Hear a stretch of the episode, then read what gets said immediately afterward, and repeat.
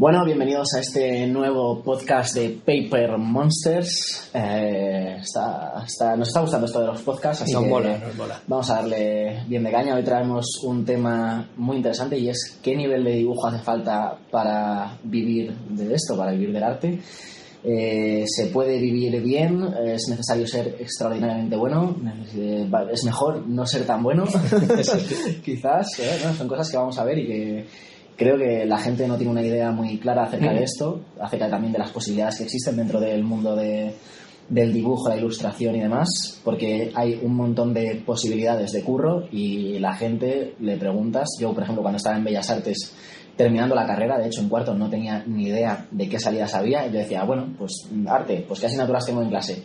Eh, en la carrera tengo fotografía, dibujo, pintura, pues bueno, seré pintor, dibujante, escultor, eh, fotógrafo, eh, no sabía muy bien hacia dónde tirar, así que bueno, creo que este podcast puede aclararnos muchas dudas a, a muchos de nosotros. Sí, desde luego es la gran pregunta. ¿Qué nivel tengo que tener? ¿Tengo que ser muy bueno? ¿Soy lo suficientemente bueno? Son las preguntas que nos hacen siempre la gente que, pues, que nos sigue y demás. Y la verdad que creo que hay mucha confusión, entre otras cosas, propiciada por el problema que tenemos con las redes, que no es otro, que es la continua comparación con otra gente. Sí, totalmente. con gente que es muy buena, hay cracks muy grandes, hay gente que no es tan buena, pero que en las redes parece mucho mejor de lo que es, Sí. se hacen muchas trampas también, y bueno, hay mucha gente que es muy buena en determinadas condiciones y no en otras. Pero es verdad que hay gente con un nivelazo bastante tremendo. Sí, y de hecho cada vez más ahora mismo porque eh, las redes sociales tienen eso, que empieza a aparecer gente de debajo de las piedras. Sí. Muchísima más gente se dedica a sus pasiones y el dibujo suele ser una de esas cosas que antes la gente dejaba apartada porque no había tantas salidas aparentemente y ahora como hay mucha más visibilidad la gente está entrando a opinión y hay unos cracks, gente que ves, chavalines con 17, 18 años que dices, pero ¿cómo es posible? Sí, que dan Es mucho es asco. una, dan mucho asco. Esa es la palabra, no quería decirlo, pero dan mucho asco. Y bueno, pues nada, hay que ser el mejor para poder vivir de, del arte, Mm, de la ilustración. Definitivamente no. No. Definitivamente. Hay algo que es muy importante, y eso lo quiero decir antes que nada, porque luego se me olvida, y es que hay que ser eficaz. Ajá. Eso es algo que hay que tener en cuenta. Eh, puedes no ser muy bueno y no, dar, no tener un resultado increíble y que la gente flipe con tus, con tus dibujos, pero lo que no puedes ser es, por ejemplo, incumplir plazos. O no puedes ser inconstante, o no puedes eh, hacer las cosas demasiado a tu manera, a tu ritmo y tal. Estamos hablando de un trabajo que es, a menos que seas pintor de exposición, que es otro rollo, Estamos hablando de un trabajo que, que es en- un trabajo encadenado con otros y que un retraso de un dibujante, ilustrador, alguien que haga eh, concept, alguien que haga, eh, ahora no me sale, storyboard y tal, pues retrasa muchísimo una cadena de otros trabajos que eso no se puede permitir. Sí, al final entramos en el tema de que eso, la gente dice, no, voy a ser dibujante, voy a hacer lo que me dé la gana, cuando me dé la gana y como me dé la exactamente. gana. El No, no. mito de soy, sí. Eso, eh, no. eh, Olvídate. Tienes que tener una serie de factores que sean, pues lo primero, ser un profesional eh, a nivel de eso, de cumplir plazos, de si dices una cosa, cumplirla. Si te piden eh, X tu cliente, pues darle lo que necesita y tener unos procesos eh, de, bueno, de trabajo acorde a lo que estés haciendo. Por ejemplo, en el tema de diseño de personajes, por ejemplo, pues existen una serie de pautas, una serie de fases en las que vas a trabajar eh, para, para poder llegar a un resultado final. Primero harás unos bocetos, eh, que harás a lo mejor 20, 30 bocetos para que pueda darte unas pautas el cliente de me gusta más esto, esto, otro. Pasarás a la siguiente fase y hay unas, bueno, al final hay unas pautas que tienes que seguir y que no es me pongo a dibujar y ya está, hago lo que quiero y ya está, sino que, bueno, hay que tener en cuenta ese factor. Eh, bueno, no hay que ser el mejor, eh, hay que tener. Hay que ser eficaz, hay que ser eficaz. pero dentro del nivel que tenemos que tener, eh, pues yo creo que un- una persona con un nivel medio, diría que incluso básico, si conoce sus fortalezas y sus límites, puede llegar a vivir del dibujo cómodamente. De hecho, bastante cómodamente. Lo primero porque hay mucho desconocimiento en qué campos hay dentro del dibujo. Hay muchísimos, muchísimos trabajos que nadie se imagina que alguien haga dibujando, pero que se hacen, que de hecho pueden ser bastante rentables Y eh, que vamos a quitar el calentador porque está haciendo demasiado ruido la grabación. Seguro que ahora nos oís mejor. Genial. Eh, como decía, hay muchos trabajos que la gente no se plantea nunca hacer, tanto en el dibujo como en la música o en cualquier arte, pero que existen y que no exigen un nivel altísimo, sino eso, que la gente sea cumplidora y eficaz, que esto lo exigen en cualquier trabajo, por cierto. Por si no lo sabíais, es algo que te van a exigir siempre. El rollo es que todos pensamos, y yo me pongo en mis 14, 15, 16 años, cuando me empecé a plantear en serio que, bueno, cuando descubrí que la gente para vivir tiene que trabajar y pagar las cosas, que no los padres no están ahí siempre para pagarlas. Yo recuerdo que pensaba que si no eras a un nivel top de Marvel. Pues no, no ibas a poder vivir. Y es que de hecho ni los, ni los dibujantes Marvel son todos unos top. Mm. O sea, hay las cuatro estrellitas, que me gusta llamarlos así porque, porque ya me acostumbré por unos amiguetes que hablan siempre de este tema, y es que el trabajo para estrellas, el trabajo super top, está muy limitado mm. y es muy poco. O sea, vamos a compararlo, por ejemplo, con la música. vender un disco de platino es muy difícil y hay muy pocos grupos que lleguen. Y de, pero hay muchos grupos que están ahí haciendo un montón de cosas. Mm. Y bueno, si te planteas que te gusta dibujar y que tienes otras opciones de trabajo que no sea ser la superestrella, pues lo genial sería no frustrarte y pensar que hay mucho trabajo que puedes hacer bien. Mm. De hecho, yo diría que el 99% del trabajo que se presenta en el campo del dibujo, que puede ser tanto editorial como dibujo para redes, dibujo, publicidad, un montón de cosas eh, que no se ven tanto. Es, no sé, ¿cuánto? El 99%. Eh, es, un, es un trabajo en el que se exige un nivel medio mm. y no tienes por qué ser la leche. De hecho, el, la mayoría del trabajo que se hace en dibujo no es para no es para el público, es decir, es trabajo interno de muchas empresas. Y eso hay que tenerlo en cuenta porque puede ser eh, mucho más rentable. Además, yo, por ejemplo, hay algo que, se, que es el storyboard, que es estos cómics, digamos, muy simples que se hacen para que alguien que no tiene idea de una, de una propuesta se haga, valga la redundancia, una idea de lo que quiere, que hay muchísimo trabajo y se paga muy bien. Se paga bastante decentemente para el trabajo que se hace. Pongo un ejemplo, un señor que tiene una empresa de excavadoras, como me ha, me ha pasado a mí, por ejemplo, quiere hacer un anuncio, le explicas lo que quieres, pero no se hace una idea porque no es su trabajo. Tiene que haber alguien que le haga un boceto muy rápido, casi sobre la marcha, de lo que estás proponiendo para hacer, por ejemplo, un anuncio de televisión o de redes sociales. Y eso hay una persona que lo hace, y lo hace con monigotes, para que diga, bueno, pues esto es así, se va a ver así, y la gente ya se hace una idea espacial de lo que quiere. Y de hecho eso es una cosa que me comentó una amiga el otro día, y es que en su empresa, porque ella trabaja en tema de publicidad y tal, muchas veces tienen esas ideas y no tienen alguien que haga esos stories. Entonces me decía, ¿tú podrías darme algunas clases así rápidas? Tal? Porque claro, eh, no tienen a nadie contratado que haga eso y dicen, no, pues a lo mejor lo puedo hacer yo, pero muchas empresas directamente contratan a alguien para que pase a, papel para que lo haga visual esa idea que tienen, que tienen pues bueno, el departamento de marketing o en cualquier otro departamento que necesite trasladar una idea de algo etéreo a algo ya pues más físico y tangible. Es algo que se hace mucho y es que es de esas cosas que la gente no tiene noción de que se están haciendo, tanto en tema de story como en eso, en cualquier empresa pues yo qué sé, para tema de diseño en la web, para publicidad de anuncios de redes sociales o anuncios de la televisión, todo eso parte, por ejemplo, pues eh, un anuncio de televisión también parte de una story, eh, una... Eh, ¿qué, acabo de decir? Parte de una story. Parte sí, sí, sí, Y no sé, al final la ilustración y el dibujo está por todas partes y realmente es eso, no tenemos mucha idea de dónde encontrarlo pero, pero está ahí. Si os fijáis, yo ya hicimos un vídeo tanto en tu canal como en el mío sobre salidas que tiene el dibujo y realmente son como las salidas, dijimos algunas de las salidas, en mi caso, las más fáciles de ver. Y aún así, la mayoría de la gente decía, joder, no, pues no lo había pensado, no, lo conocía. No, no, o sea, llevo toda la vida viendo publicidad y no había pensado que hay ilustradores que hacen eso y que viven de eso. llevo toda la vida leyendo eh, libros, eh, pues yo qué sé, eh, de pues rollo Harry Potter. ¿Quién hace la portada de Harry Potter? ¿La, escritora? Pues no. a un tío que hace la, portada de los libros. Entonces, al final, hay, pues, como decimos, un montón de opciones y bueno, en este, en este podcast os contaremos más adelante también alguna más, así que se nos vaya a ocurrir. Sí, de hecho, ahora que hablamos de libros, yo he visto libros con una tirada eh, bestial y que tienen ilustraciones de un nivel medio. Mm. Medio, ni, si- Totalmente. ni siquiera son ilustraciones brutales. Es decir, se ven más ilustraciones bestiales en foros de ilustración que en eh, publicaciones. Totalmente. Y si pensamos en la cantidad de publicaciones que hay, eh, publicaciones editoriales de las que podéis ver en un kiosco, es salvaje. O sea, la cantidad de libros, revistas, eh, de todo que se publica al día es brutal.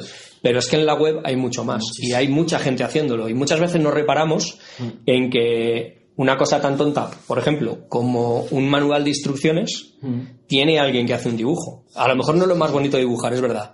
Pero quizá por un, manía- un manual de dibujo de IKEA te paguen eh, 20 veces más que por un cómic. Sí. A todos nos llama la atención el cómic y nos gusta, ¿no? Y nos gustaría tener publicada una portada o un cartel de una película o alguna cosa así. Pero es que hay muchísimos dibujos muy sencillos Mm. que están al alcance de cualquiera y que, y que pagan muy bien. Yo recuerdo que yo tenía un amigo que dibujaba carteles eh, tipo señal de tráfico. Ah, sí, sí. Pues esos muñequitos, por muy sencillos que sean, hay alguien que los hace. Claro. Eh, y le encargaban un muñequito que iba andando y se resbalaba para hacer un cartel de peligro suelo mojado.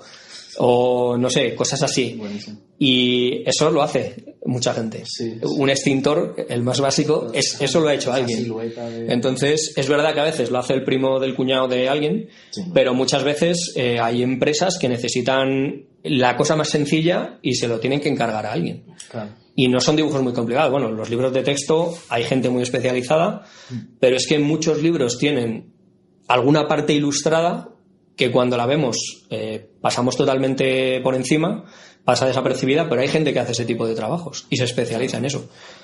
Sí, es que la gente cuando piensa en vivir de- del arte dice, no, pues ¿quién vive del arte? Pues el que trabaja en Marvel o en DC haciendo cómics. Pero, claro, eso no sé si antes fue en su momento, que era En su momento. la época dorada, como en todo. Pero la verdad es que conocemos a bastante gente que realmente ahora eh, trabaja para estas enormes y descomunales empresas y realmente, a pesar de estar a un ritmo de producción bestial en estas empresas, mm, no es rico como la gente pensaría, ni mucho menos. De hecho, son antirricos. Eh, y nosotros que conocemos a mucha gente del mundillo, sabemos que hay gente que está trabajando concretamente en Marvel y DC. Eh, tenemos amigos que han dibujado a Batman y Superman, o sea, no es que hacen un cómic de culto que no ve nadie, y tienen que eh, dar clases de dibujo, porque no llegan a fin de mes con lo que les paga Marvel o los paga DC. Entonces, eh, hace poco estaba hablando con un buen amigo que consiguió hacer alguna portada para World of Warcraft o Warhammer, no me acuerdo, una cosa que era la ilusión de su vida y lo que le habían pagado era ridículo. Ridículo, claro. Entonces, bueno, sí, cumplió ese sueño y su nombre salió en una portada que, por cierto, nadie lee el nombre de la portada. Eso lo sabe la gente. Cuando publicas lo mismo en, eh, en ArtStation, pues la gente sabe quién eres, pero si no, el público general no tiene ni idea de quién eres.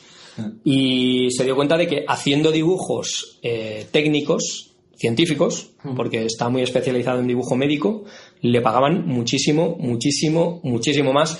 Y su nombre no iba a salir, salvo en un apartado pequeño en el índice del libro, pero la gente, millones de libros de medicina, iban a llevar sus dibujos. Y esto era mucho, mucho más rentable.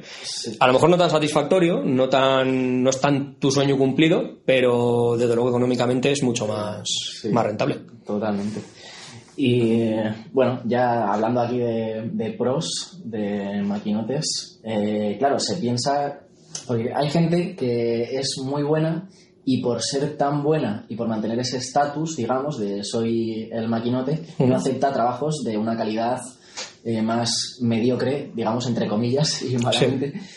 Y claro, pues es gente que a lo mejor no se puede permitir bajar su, su calidad y por ese motivo no puede vivir del dibujo prácticamente o Sí. tiene que pasar temporadas enteras sin aceptar un trabajo para no decir no, me estoy rebajando o lo que sea Claro. y quizá no hay tanto trabajo para esa gente, ¿no? Pues, Sí, es como eh, si viéramos, por ejemplo, un cantante de ópera súper famoso, pues a lo mejor no trabajaría haciendo mm, bolos en bodas, Claro. porque, porque obviamente va en contra publicitariamente de lo que De hace. lo que es- No es el caso porque los cantantes de ópera viven bastante holgadamente cuando son muy famosos, pero en el caso del dibujo no es proporcional y hay mucha gente que hace dibujos muy top y eh, luego no se puede permitir hacer cosas un poquito más mediocres o medias, que puede ser la palabra más adecuada, porque tendrían que invertir menos tiempo por lo que cobran y por lo tanto no sacarían lo suficiente como para mantener ese nivel. Mucha gente lo hace con seudónimos y de hecho yo lo he hecho, no tanto por lo que cobraba o por calidad, sino por trabajar cosas que no iban con mi estilo. tu- Entonces, eh, pero sí lo he hecho. A veces he tenido que aceptar trabajos muy mal pagados y en los que he tenido que trabajar muy rápidamente. No daba la talla y firmaba con un seudónimo. Claro. Porque no quería que esos trabajos se relacionaran tanto con, con lo que hago lo mejor. que haces tú, Claro, claro. entonces- Quizá no es incluso tener que rebajar el, el nivel, sino haciendo lo mismo que haces eh, por un precio, el tener que cobrar menos, pues dices, no, claro, es que ya mi, mi caché Claro, lo voy a bajar. Entonces, no, yo eh, tengo estos estándares mínimos. Si no, si no me pagan mm, más de X, no, no acepto el curro. Entonces, claro, pues estás jodido en muchas ocasiones porque no, no hay. A lo mejor mm, tiene que cuadrar tu estilo con lo que necesite esa empresa o ese particular y mm, tienes que llegar a unos acuerdos y claro, pues quizá ahí surgen, surgen problemas. Sí, sí, sí. Es, eh, además es que eh, hay un ejemplo que muy bueno, que lo ponía siempre Adolfo de Monster Speed, y era el, con la música decir, bueno, pues yo quiero ser un cantante que, que salga a un escenario en un, en un estadio y, y me vean 50.000 personas, o quiero ser el arreglista que está en el estudio, que graba la voz de ese cantante y la pone en, eh, como en, Sí, bueno, que, mm, que hace sus arreglos para que suene de la mejor manera, que es igual de músico, pero por cada cantante que llena un estadio hay 15.000 arreglistas trabajando y la satisfacción que te puede dar ese trabajo es la misma. Y bueno, ¿por qué no ser un top si puedes? Pero la mayoría de la gente no podemos. Sí. Y, y la verdad que hay que ser un poco realista y pensar además si tener ese trabajo de top es tan bonito como lo pintan. Claro, porque es que igual ni te interesa. Yo, por Claro. ejemplo, no me gustaría ser un ilustrador top, porque el, tipo de vida que conlleva, a lo mejor, no va acorde con, con las expectativas que tengo yo en mi vida. No, o directamente a mí me fascina dibujar y me encanta dibujar, pero lo que, lo que yo quiero de dibujar no es, eh, por ejemplo, trabajar en Marvel haciendo eh, cómics en cadena y creando historias y tal, sino que a lo mejor a mí personalmente lo que me gusta de dibujar es eh, hacer mi movida y superarme día a día y probar, experimentar, probar nuevas técnicas de dibujo, eh, plasmar un poco mis ideas y mis paranoias en papel y pues pasármelo bien al final. Entonces, son cosas que a lo mejor tienes como esa expectativa de no, es que ser un, ser el máquina en dibujo es trabajar en Marvel. Si no trabajo en Marvel, no, no, no. A ver, no, no tienes que trabajar en Marvel o salir en el cartel más grande del Primark de Gran Vía. No, no, lo, que, lo que cualquiera puede pensar que es eh, ser top no tiene por qué ser lo mismo para ti eh, cuando tú piensas en ser top. A lo mejor para ti ser top es tener un trabajo en el que, que te permite dibujar X horas al día y te deja tiempo libre para estar con tu familia y te da tiempo también para hacer tus proyectos personales e irte de viaje. Pues genial. Sí.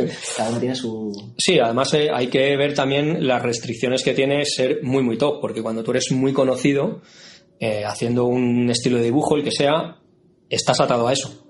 Quiero decir, si es lo que te gusta, pues estupendo.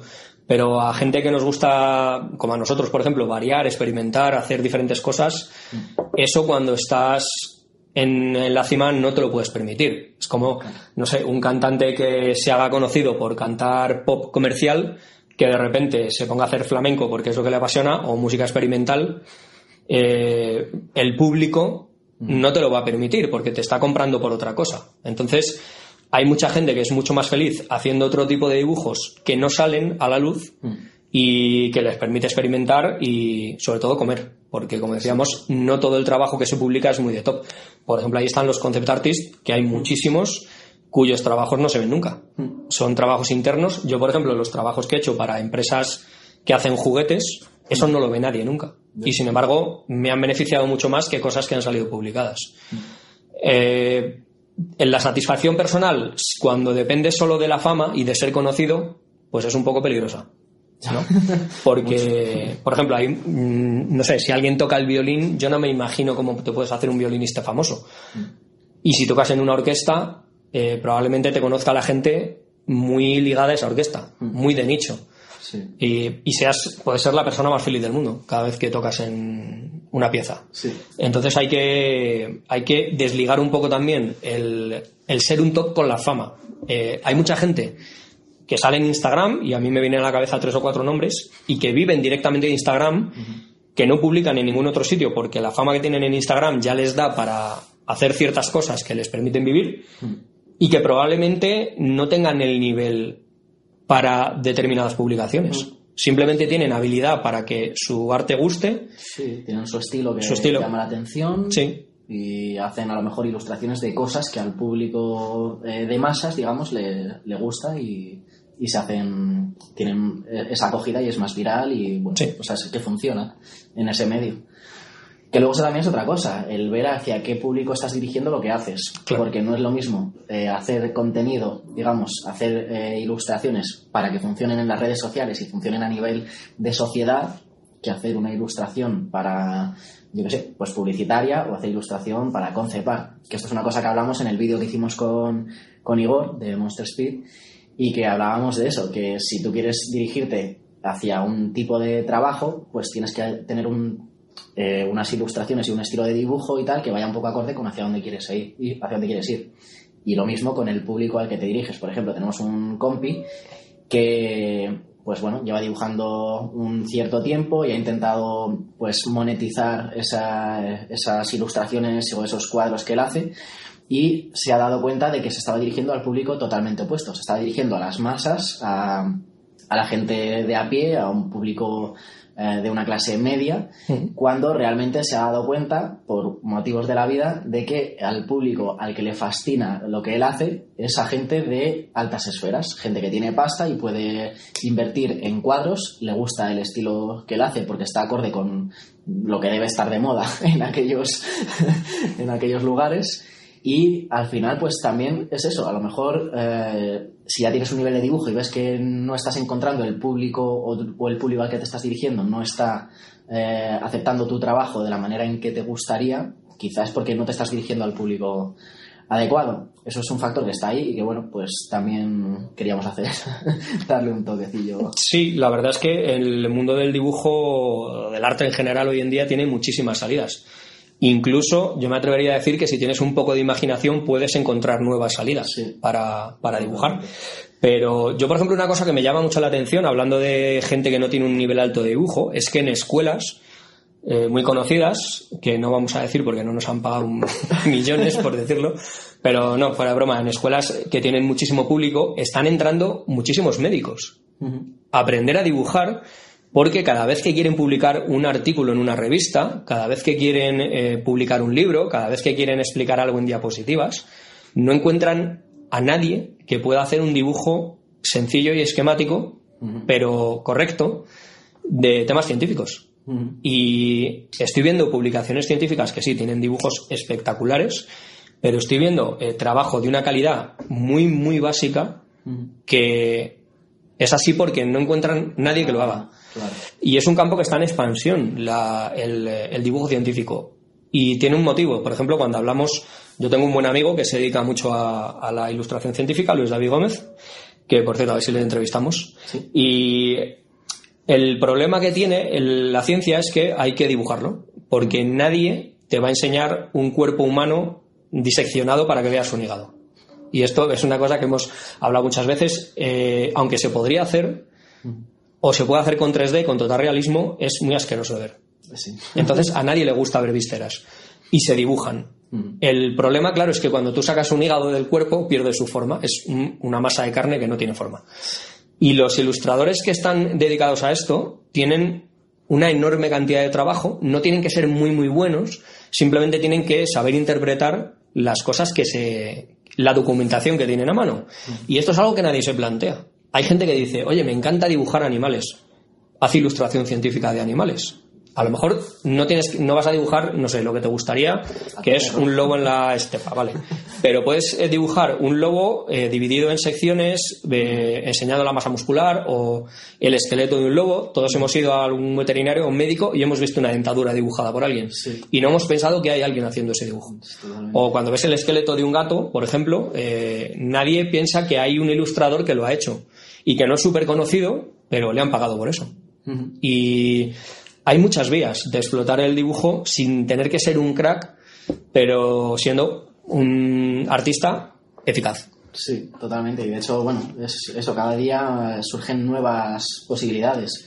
Eh, bueno, e incluso en, en, el pasado, entre comillas, 20 años atrás o 40 años atrás, había un montón de, de posibilidades que la gente no conocía. Por ejemplo, yo tengo apuntado por aquí el de eh, hacer las, las eh, los pasos de una animación, ¿no? Como por ejemplo sí. este hombre que, le, que estuvimos entrevistando el otro día, Palazancas. Sí, Germán. que Germán que se dedicaba a hacer las transiciones dentro de la animación de dibujos animados, pues que eso existen dos puntos clave de el movimiento la posición inicial de un movimiento y la posición final. Y un animador tiene que dibujar todas las partes intermedias dentro de ese movimiento. Sí. Pues eso hay una persona que se dedica a hacer exclusivamente eso. Sí, los intercaladores. Intercalador, esa era la palabra. sí.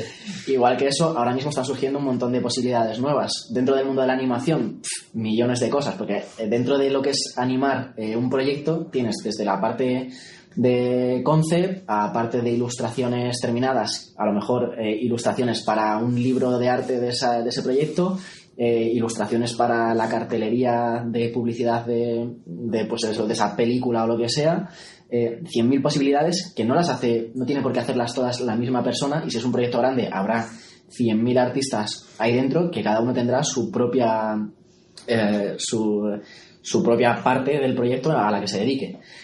Igual que esto están surgiendo con las redes sociales 100.000 posibilidades. Yo hablaba en mi vídeo de, ilustraciones para Instagram, por ejemplo, que yo, es, algo que yo, diciéndolo así de primeras, dices, bueno, sí, habrá uno o dos que trabaja haciendo ilustraciones. A mí me han preguntado que yo recuerdo así de primeras dos veces para hacer cómics eh, de viñetas para publicaciones de Instagram de distintos ámbitos. Uno para medicina, eh, hacer publicaciones para eh, para una web de para una web de médicos que tenía que hacer eh, rollo cómics y tal con cosas de humor y tal. Y luego otro que no sé si era para eh, no el otro era una agencia de publicidad que me pedía lo mismo que si podían contar conmigo para proyectos que les saliesen de distintos clientes para poder hacer eso. Y es una posibilidad que está ahí. Tengo otro amigo que está haciendo por ejemplo portadas de YouTube para mm, distintos youtubers independientes que lo están pidiendo. Pues lo mismo, esa posibilidad está ahí y existe. Para miniaturas de YouTube, para, eh, yo qué sé, incluso gente que quiere poner su foto de perfil que sea una ilustración de su cara, también está ahí. Hay un campo ahí en el tema de las redes sociales que es bestial. Eh, no, yo, eh, una de las cosas, y es que hay gente que se mueve muy bien para hacer este tipo de cosas. Yo ahora, por ejemplo, que estabas hablando de redes sociales, estaba pensando que yo veo muchísimos avatares, en la foto pequeñita que ponemos en las redes, que son caricaturas. Mm. Y es de gente que no se ha hecho la caricatura ellos mismos. Y una persona que le apetece tener una caricatura o un retrato en, su, en la fotografía de su red social mm. no va a pagar 500 euros a un super crack para que le haga una caricatura. A lo mejor cuando tenga 20 millones de seguidores sí. Pero hay mucha gente que tiene 2.000 seguidores y lo único que quiere es eh, pagar algo a una persona y que le haga un dibujito eficaz. Y eso, si salís a la calle y os fijáis, hay muchísimas cosas así. En las empresas que hacen carteles, carteles para las tiendas, los luminosos, hay gente que hace dibujos muy sencillos porque eh, llega una empresa y dice, bueno, voy a abrir una zapatería y necesito un logo. Y hay alguien que hace ese logo. Eh, hay muchísimas, muchísimas posibilidades de hacer esas cosas pequeñas por un precio razonable que, que no son pues eso, para el super crack que, lo hace todo increíblemente bien.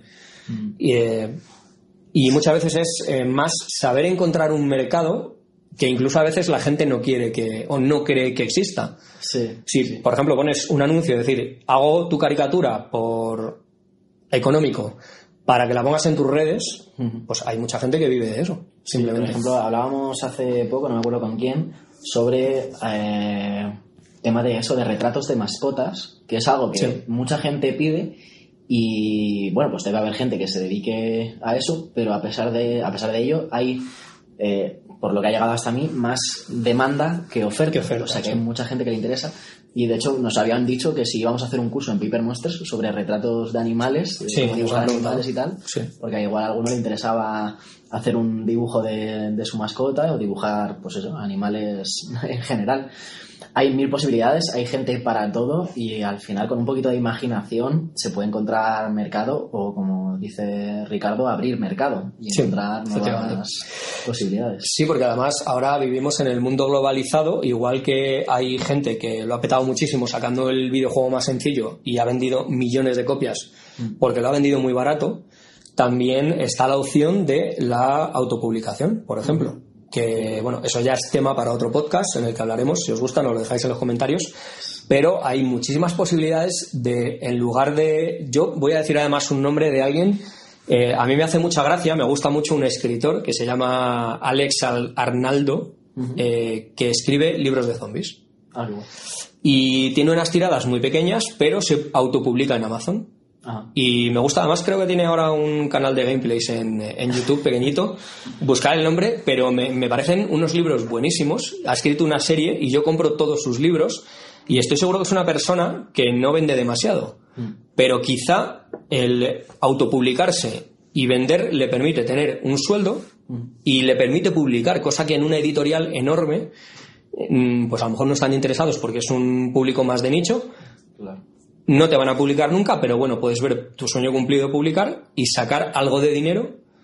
Y, y es que ahora hay muchos autores que prefieren vender 5.000 copias de su libro, llevarse un 75% que te llevas, en el caso de Amazon, que eh, ganar muchísimo más en, eh, si publicas en, yo que sé, en Planeta, pero arriesgarte a que no te publique nunca, obviamente. Claro. Entonces, la autopublicación también es algo que, por ejemplo, con lo que cobra un, un buen dibujante de cómic, y esto lo sé de primera mano porque tengo amigos que lo han hecho, yo sinceramente, por lo que veo que les pagan, eh, las cifras son tan ridículas hoy en día, salvo para los más top, que, que yo me pensaría muy seriamente si hacer mis propios cómics, no tener fechas de entrega, porque esa es otra, te puedes lucir mucho más, puedes hacer dibujos mucho más completos y publicarte tú mismo porque las ventas que tú vas a sacar por el porcentaje que te deja publicarte eh, tienen que ser muchísimo menores para que te compense. Y yo creo que ahora mismo eh, es algo que hay que tomarse muy en serio.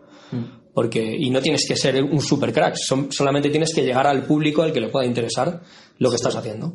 Totalmente. Y también hablamos de prints y de cosas que puedes hacer por ti mismo. Claro, porque realmente eh, es eso. Si tienes un público al que le mola. Aquí entraría el tema eso. el- por ejemplo, en redes sociales, esa gente que tiene millones de seguidores y tiene un público que adora su estilo y su, o, o lo que cuenta con sus ilustraciones, esa gente puede autopublicar eh, o un cómic o un libro, puede hacer, hacer un artbook, como es el caso de, por ejemplo, nombres, eh, Lois, que yo tengo su libro, que lo tenemos por aquí, eh, Ross Draws, que es un fiera y yo tengo su, su libro pedido desde hace dos años, que era como preventa y me tiene que llegar, creo que este año llega ya.